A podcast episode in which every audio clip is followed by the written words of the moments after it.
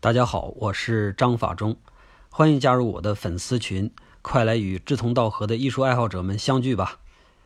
加微信号 m e i s h u s h i 一二三，就是美术史的全拼加一二三，就可以加到我们的小助手进群了。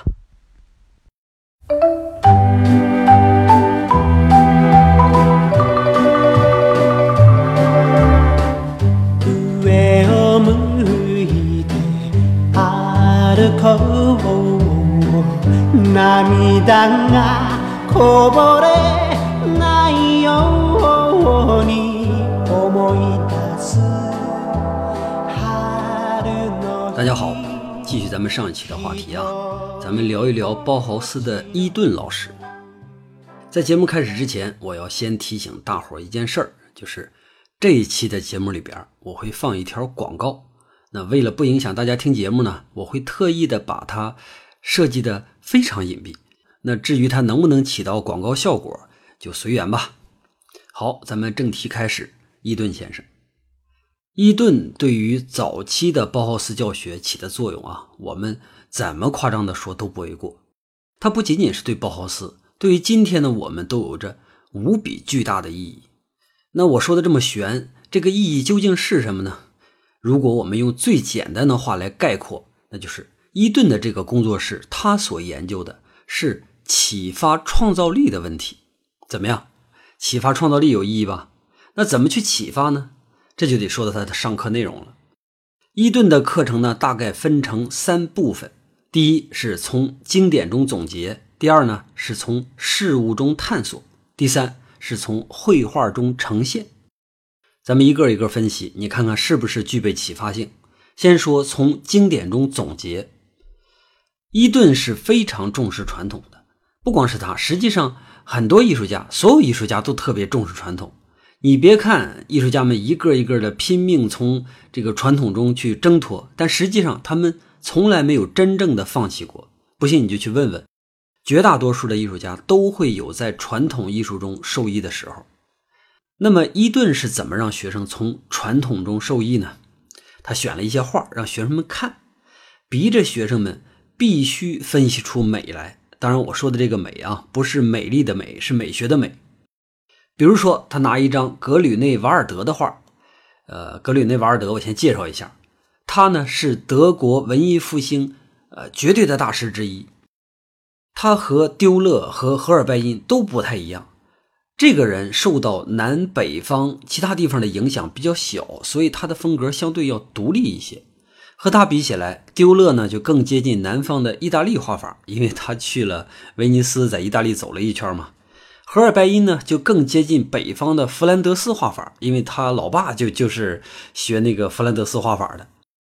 格吕内瓦尔德呢也有借鉴对这两种，但是总体上来说还是更倾向于传统的哥特式风格。格里内瓦尔德画的人基本上都比较生动，这一点呢有点像乔托，但是他还不像乔托那么庄重，他画的人更鲜活，甚至有点过于鲜活了。我记得以前我看他的画的时候，他把那个十字架上的耶稣啊给画成了一个接近腐烂的尸体，哎，青嘘嘘的皮肤，溃烂的，而且是满身的伤口，还有那个痛苦的表情。我在文字区放的这张画呢，就有这么一点特点，但是。并不是最强烈的，甚至说一点都不强烈。在所有格里内瓦尔德的画里边，这只是属于口味最轻的。为了让大家听节目听得舒服一点，那些口味重的呢，我就不放了。啊，总而言之，伊顿呢是特别喜欢他，总拿他的作品让学生来分析。具体是怎么分析的呢？你看，伊顿工作室的学生啊，都是刚入学的，也没什么绘画基础。那这些刚入学的学生们去分析大师的画，是不是有点太难了？哎，伊顿是有办法的，他会先说几个词儿，讲几个概念，然后呢，让学生们到画里边去找这些东西，比如韵律啊、构成啊、明暗啊、色彩啊。那有了伊顿的引导之后，学生们就像是被强化了嗅觉一样，即使他还不是那么懂画，但是也能从画里边找到那么一些东西。为了方便大家理解这个课，咱们呢也试着去把自己当做伊顿的学生。我们也来分析一下这张画。先说韵律吧，在画里边找韵律最好的入手点呢是线。你看，十字架上那个横条就是一条线，那条线很明显的是被耶稣的身体给坠歪了，向下歪。再加上耶稣身体这个倒三角，我们就能感受到画面中间那部分啊，像一个钻头一样在向下坠，有没有这个感觉？是吧？像一个钻头或者枪尖一样直往地上插。这一部分呢，就属于画面的主要力量。我们再接着看右侧的那个施洗约翰，他呢昂着头，双手上扬，很明显有一个托举的意图。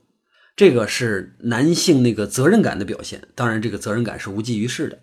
我们看左侧抹大拉的玛利亚，她是低着头收缩身体，虽然她也在站着，但是对耶稣下坠，她除了痛苦以外没有任何行动。我刚才提到这个性别观啊，这是几百年以前的了，是吧？和我们今天不符。但是从这张画里边，我们可以很清晰的看到格吕内瓦尔德在试图用人物的动作把。性别的社会地位给体现出来，而他选择的方式呢，就是利用韵律。我们可以把这三个人呢想象成三股交错在一起的音符。耶稣是一串重音，嘣嘣嘣嘣，是吧？有非常明显的下坠感。玛利亚呢是一个很平滑的低音，嗯，而约翰呢是一个辅音，咚咚。咚咚是这个，这三条音轨组成了整幅画的那个大旋律。常听古典音乐的人应该能够脑补出一些东西来了，是吧？当然我没有学过作曲，也没有也不懂音律，呃，只是凭借一些非常浅薄的经验想象出来的。如果行家听到感觉这个东西是有毛病的，那你别挑我啊。咱们总结一下，韵律是什么啊？它其实就是运动的轨迹。大家还记得我以前讲提香的时候说到过一张圣母升天吗？对，其实从古至今，画家们都非常的注重韵律。你可能会问，那所有的画都有韵律吗？韵律是艺术中非常重要的一部分，但它不一定是绘画的核心。有很多画家在画画的时候，可能根本就不会考虑到韵律的事儿，但是他的画最终会体现出一定的韵律感。这是为什么呢？这是因为韵律作为一种基础的审美。它已经渗透到艺术家的骨子里了，所以韵律变成了一种素养，而不是一种手段。为了让学生更容易明白韵律这件事儿，伊顿呢还特意请了女音乐家格罗诺来教学。格罗诺当时已经是个老太太了啊，所以从这一点上可以完全排除伊顿有什么私心。格罗诺怎么上课呢？他是个音乐家嘛，所以他演奏。每次上课的时候，他就在那儿弹琴，给学生们弹琴。他让学生一个接一个的闭上眼听他的音乐，让学生呢想象在自己的手里边有一个带颜色的大球，然后随着音乐你要和这个球去进行互动。我以前也做过类似的尝试，其实效果挺好的。比如那时候我放《乡村骑士》，让学生们闭着眼睛想象自己在空中飞行。我和这个老太太做的其实都是一样的啊，都是把音乐转化成一种可以直观感受到的运动。把听觉转化成视觉。接下来我放一小段音乐，你试一下啊。如果你现在开车或者干正事，就别试了。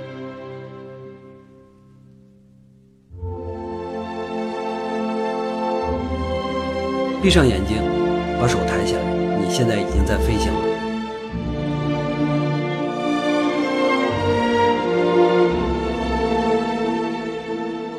随着音乐，你要去感受一下风的阻力。感受它的温度。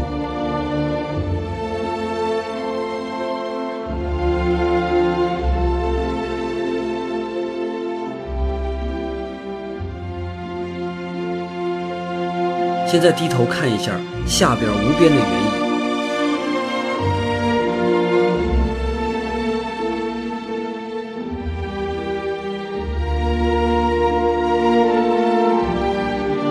转头看一下。你正在穿过的碎云。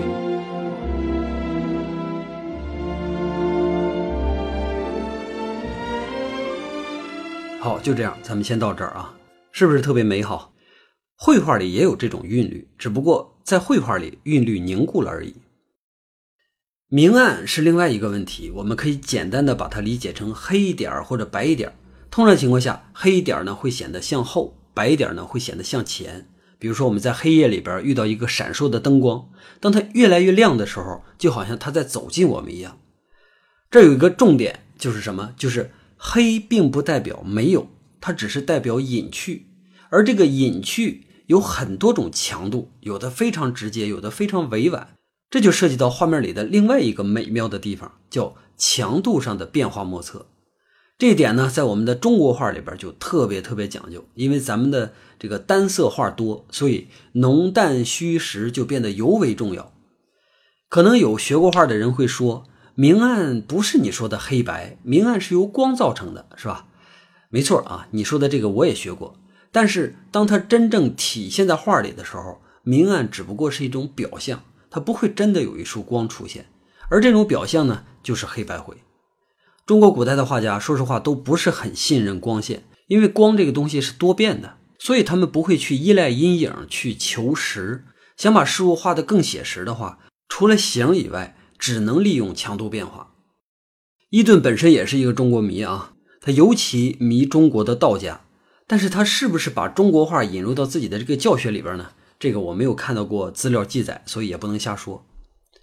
另外，色彩是伊顿的一个看家本事。以前我就说过，他写的色彩艺术那本书，到今天都是色彩学的典范。那伊顿的色彩和我们认识的色彩有什么区别吗？当然没有，红都是红，绿都是绿，是吧？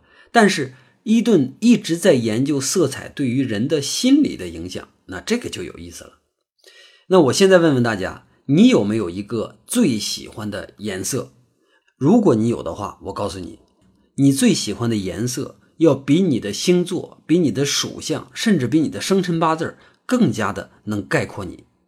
你看，我就见过随和的处女座，但我从来没有见过一个喜欢蓝色但是不忧郁的人。当然，伊顿肯定不是拿色彩来算命的，是吧？他希望用色彩来挖掘个性，让每个学生都找到自我。那自我就是另外一个故事，我们之后还会详聊。印象派作为现代艺术的开端，对于整个艺术界最大的贡献，不是那些风景画，而是色彩。印象派的画家们把色彩从现实中给提炼出来了，或者说把色彩当做一个单独的客观来描绘，这才是真正的礼物。比如莫奈，他画的那些画，真的是为了画风景吗？当然不是，是吧？他就是要找一个渠道来释放自己对于色彩的迷恋。比如说他画那些大睡莲。梵高、高更那就更是了，是吧？他们的象征性色彩和莫奈的那种纯色彩肯定是不一样的，但是他们这种象征性的要更加强烈，在他们手里边，这个色彩呢就变成一种纯粹的个人表达，而且还是一种非常有效的个人表达。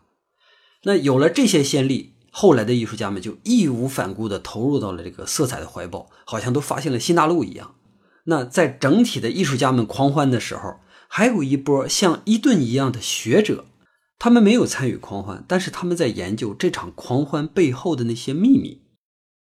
伊顿会让学生们替换名画里的色彩，来寻找每一个人不同的个人喜好。他还会讲一些非常基础的色彩理论，而这些东西在之前的几千年里边，没有任何一个画家系统的学习过。在对经典的学习、模仿和再造的过程中，学生们。既学会了大师们的思考方式，又找到了自己的兴趣特点。确实，这个课是一个非常好的手段。不过听起来简单，但实际上操作是非常难的。可以这么说，这个课之所以能够取得成功，它唯一的原因就是因为伊顿。我们学习的时候啊，也经常会临摹，无论是出于什么样的目的啊，都会。但是我极少看到真正有价值的临摹，绝大多数的临摹。都是在自娱自乐，或者是在浪费时间。自娱自乐是你在临摹出一张像模像样的作品之后，潜意识会告诉你：“哎，这就是你的水平，是吧？”然后你会变得特别开心。实际上，你并没有真正得到什么提升，因为你只会照猫画虎，是吧？一旦让你自己去创作的时候，你该什么样还是什么样，浪费时间也差不多。就是因为你在整场临摹过程中都没有任何收获，而。没有收获的原因，就是因为你没有一个像伊顿一样逼迫着你去领悟的老师。相当于伊顿在做一件什么样的事儿？他在普及艺术最基本的知识，同时挖掘学生的个性。在我们今天的艺术教育里边，无论是兴趣爱好还是高考考学，其实都缺乏对这两点的重视。我们缺乏对学生自我的挖掘，缺乏对艺术基础的重视。我说的这个基础可不是指的素描啊，素描是一辈子的事儿。艺术基础就应该是伊顿做的这些东西，认识艺术最核心的那些要素。非常可惜，非常可惜，就是在基础教育也好，即使是在我国最好的那些大学里边，这些东西。仍然做的不够。一提到艺术教育这件事呢，我就话多，是吧？可能是职业病吧。所以正好借这个机会呢，多唠几句。艺术教育应该是以启发人的创造力为目的的，但是我们的基础教学呢，往往是以消灭创造力为结果。艺术教育有义务去培养个性，而我们呢，却在不停的压制特点，这就是我们的现状。我可是没有任何夸大其词的意思啊，现实情况只能比我说的更糟。目前我们的高校之外的这种艺术教育，通常存在两种模式。第一种是兴趣型，第二是考试型，是吧？考试呢，它是一个非常功利的事儿。现在社会上有各种各样的培训机构，这些培训机构都在努力的找到一种模式来培养高分，因为这是他们的立命之本嘛。从商业上来说，这件事是无可厚非的，但是它会导致一系列的恶果。比如在我们高考评卷的时候，你会发现所有人画的都一样。全国几十万考生，只有熟练和不熟练的区别。作为评卷老师，你现在只能被迫的去给熟练的人高分，而这些人上了大学之后，你会发现，他除了会熟练的画考卷以外，什么都不会画。一些优秀的大学本着培养艺术家的使命感，决定去改变一些这种应试的考法，好去招到一些不那么套路的学生。但是，魔高一尺，道高一丈。这些精明的培训机构已经事先准备好了各种套路来等着你，无论你怎么变题，哎，他都有办法让学生看起来还不错，因为这就是他们的使命。我没有批判谁的意思，目前我们也确实没有能力让这件事一下就变得健康起来，所以我们只能去期待未来，或者依靠个人的力量，我们尽可能的去做一些什么弥补工作。反正至少从目前看来，应试教育是有死结的。如果你觉得相对应试教育，我们的兴趣市场会好一些，那你就大错特错了。这个市场更恶劣。我可以很负责任的说，目前全国至少有百分之八十的儿童美术教育是在欺骗家长，无论他打着基础教育的名义，还是打着素质教育的名义，都一样。在国外，儿童的美术教育最基本的一点就是进美术馆，其实和伊顿做的一样，就是让孩子们在经典作品中获取自己的经验。毕加索曾经说过一句话，说每个孩子其实都是天生的艺术家，我们需要给他的呢就是美学通识，给他看最好的作品。等他长大的时候，如果他不选择拿艺术家来做自己的职业的话，那他也有一些最基本的审美素养。如果他想当一个艺术家的话，那他除了手不够熟练以外，已经具备了一切作为艺术家的基础。而我们的孩子呢，往往除了手比较熟练，其他的则是一无所有。如果你不信的话，你就去问一问学画画的孩子，什么是画里的韵律啊？我猜你一定会得到答案。我知道有一些灵性的教育者已经开始对孩子教育花心思了，也取得了那么一些的效果。但是，毕加索在说完刚才那句话之后，他还说了后半句。后半句是什么？我们要做的是如何让这些孩子长大了之后仍然是艺术家。所以，即使那些有远见的教育者给了孩子足够好的教育，这个教育也没有办法持续到他长大。这就是我们目前的处境。我说一个例子啊，就是我侄子特别喜欢画画，但是因为我离得远嘛，管不上。我唯一能做的就是给他买书，并且告诉他不要进入任何一个补习机构。但是可能因为他太喜欢了，天天放了学就画。所以最后实在没忍住，就瞒着我在北京找了一家很贵的机构。我也不怕得罪这家机构啊，这家机构的名字叫做橘子树，据说搞得还挺专业的，什么 APP 啊，什么网上课堂啊，全都有，还有全国连锁。这个就更可惜了，是吧？现在我侄子在那儿已经学了基本上两年了，我看他每周都去画，但是进步微乎其微，而且还出现了一个大问题，就是他放了学之后再也不画画了。我知道。有很多原因都在影响着一个孩子不再去画画，但我也知道橘子树这个学校的教学对孩子不画画负有很大的责任。孩子在那儿学习，从头到尾都在画素描，从石膏球到今天的啤酒瓶。我真不知道他们为什么要这么去对待一个热爱艺术的孩子。我更不知道一个这么不负责任又缺乏能力的机构是怎么样做到成功的。当然，我祝愿全天下所有努力的人都能取得成功。但是不得不说，这样的机构都能取得成功，只能说明是我们社会的失败。除了高考教育和儿童教育，我们还有一个市场是给成年爱好者的艺术教育。这个市场和另外两个都不一样，因为它没有必要去负担责任，所以很轻松。爱好者呢，大多数都是想画一些东西来陶冶情操，或者是画出一些适合朋友圈发表的东西来获得自我满足。所以这个培训者就投其所好就可以了。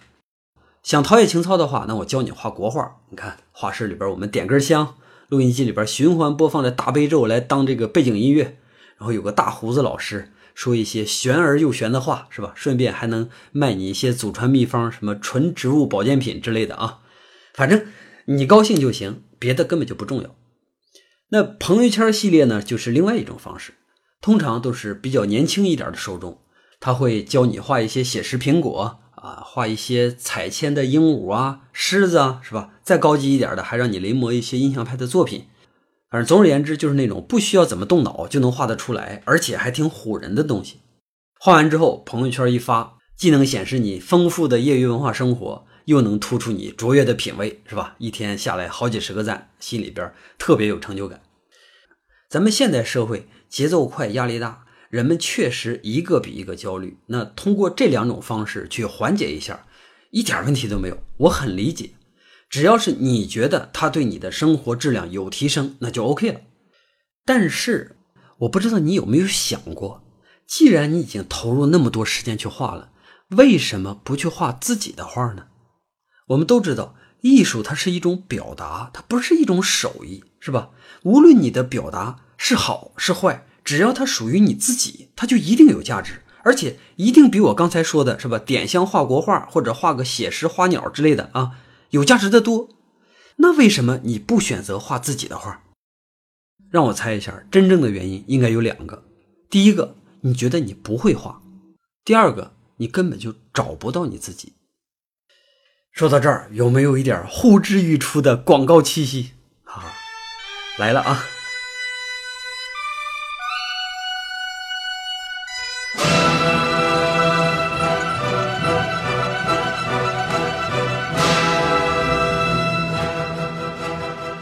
经过这段时间，我们聊伊顿啊，我们聊包豪斯，同时也是我长期以来的夙愿。所以，经过我思前想后，我决定开一个课，向高尚的伊顿同志学习。我开的这个课呢，去试图弥补一下我们现在基础教育的空白。那这是一个什么课呢？它就是最基础的基础。无论你是爱好者，还是想从事艺术行业的学生，你都要知道的那些。最重要的艺术元素，这个课实际上并不高深。中国啊，能教这个课的大有人在。我肯定不是最擅长的，但是我愿意做第一个。那么上我这个课有什么样的条件呢？有什么条件？第一个，你需要脱产来沈阳跟我学十二天；第二个，你需要付给我一万块钱的学费；第三个，你需要真的对绘画感兴趣。这就是我的三个要求。如果你对这个课非常感兴趣，但是呢又不想交学费，怎么办呢？我给了这样的同志一个选择，就是你可以来当旁听生啊。具体一会儿咱们再说你怎么样当旁听生。那如果我对这个课感兴趣，又不想交学费，同时我还不想去沈阳，怎么办？哎，我也有办法，就是我们这个课呢会全程直播，不仅仅会全程直播，我还会录播。做一个精简版放到网上，供大家随时观看。那根据这个情况呢，我还对能来上课的同学呢有一个额外的要求，那就是你得允许我们对你或者对你的作品进行拍摄。如果你实在不希望出现在镜头里的话，你得提前说好，是吧？那我们的镜头就会尽量的去回避你。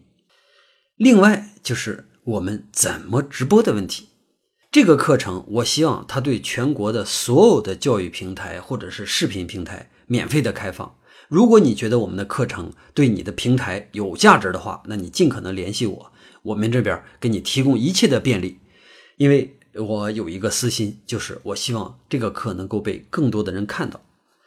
可能有的同学听到这儿会问说：“老师，在网上也能看到你的课，那我为什么还要花钱去沈阳学你的课呢？”这个问题我得解释那么两句。首先，网络直播是一个好东西，但是它永远也不可能取代现场上课。现场交流它是一个很综合的环境，这个环境本身就可以给你带来无法估量的价值。所以，如果你有钱，同时又有时间的话，我还是希望你能够出现在现场。怎么样？咱们一开头就说了啊，这一期会有一个很隐蔽的广告，我猜有可能过于隐蔽，你们都没听出来。如果你没听出来的话，你可以倒回去重听一遍，刚才那个就是广告。如果你不想重听啊，我们还有一个方式，就是关注我的微信公众账号，名字叫做张法中啊，就是我这个名的三个字。在这个公众账号里边，我们会发一期推送，里边有非常详细的信息。如果你听这条广告听得特别的开心，那你也可以选择把那条公众号的文章呢转发到你的朋友圈里边。或者你去选择用别的渠道帮我推广，告诉你身边的人，或者告诉你的朋友们，是时候去学一下真正的基础了。好，广告到这儿就结束了，咱们继续说伊顿。刚才我说了，伊顿有三大法宝，第一个学经典，咱们讲完了；第二个呢叫玩材料，伊顿会给学员提供很多材料，比如木头、布料、塑料、玻璃等等。让你用这些现成的材料去组成作品。注意啊，这些作品在他的工作室里边是没有任何实用性的，仅仅就是出于学生对于个体的表达，对于事物本质的探索。这是伊顿老师的说法啊，对事物本质的探索，听起来很像我们今天这个课程里边设置的综合材料或者小型的装置艺术。不过我们别忘了，人家包豪斯是一所有实践的设计学校。所以，学生在一年级熟悉材料之后，会应用到之后的设计当中。比如说，有这么一个学生，他叫布洛伊尔，布洛伊尔他就设计出了第一把廉价的量产现代座椅。他用的是什么呢？就是空心的钢管和藤条。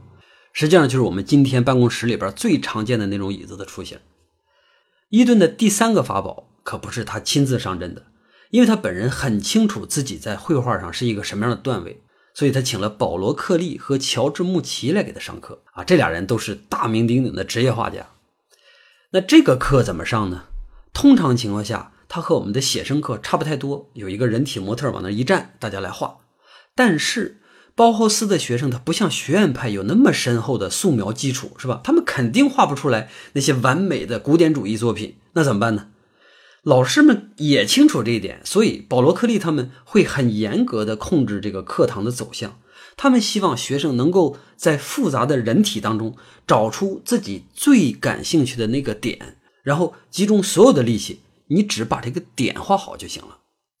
这就是一个一举两得的事儿啊，既回避了脆弱的素描基础，又逼迫着学生们去发现自己的兴趣，并且努力的去实现这个单一目标。所以这个课他一定会取得成功，但是在这个时候，如果你是学过传统素描的人，哎，你倒是容易被你以前学习的那些面面俱到的东西给控制了。伊顿就是这样把包豪斯的基础教学搞得风生水起，但是很快他就变成了一个让全学院，尤其是让格罗皮乌斯头疼的人物。最终，格罗皮乌斯也是不得不忍痛割爱，把他驱逐出了校园。那这个究竟是因为什么样的原因呢？在这一期我有点做广告做猛了啊，所以把这些好玩的事儿咱们留到下一期再聊。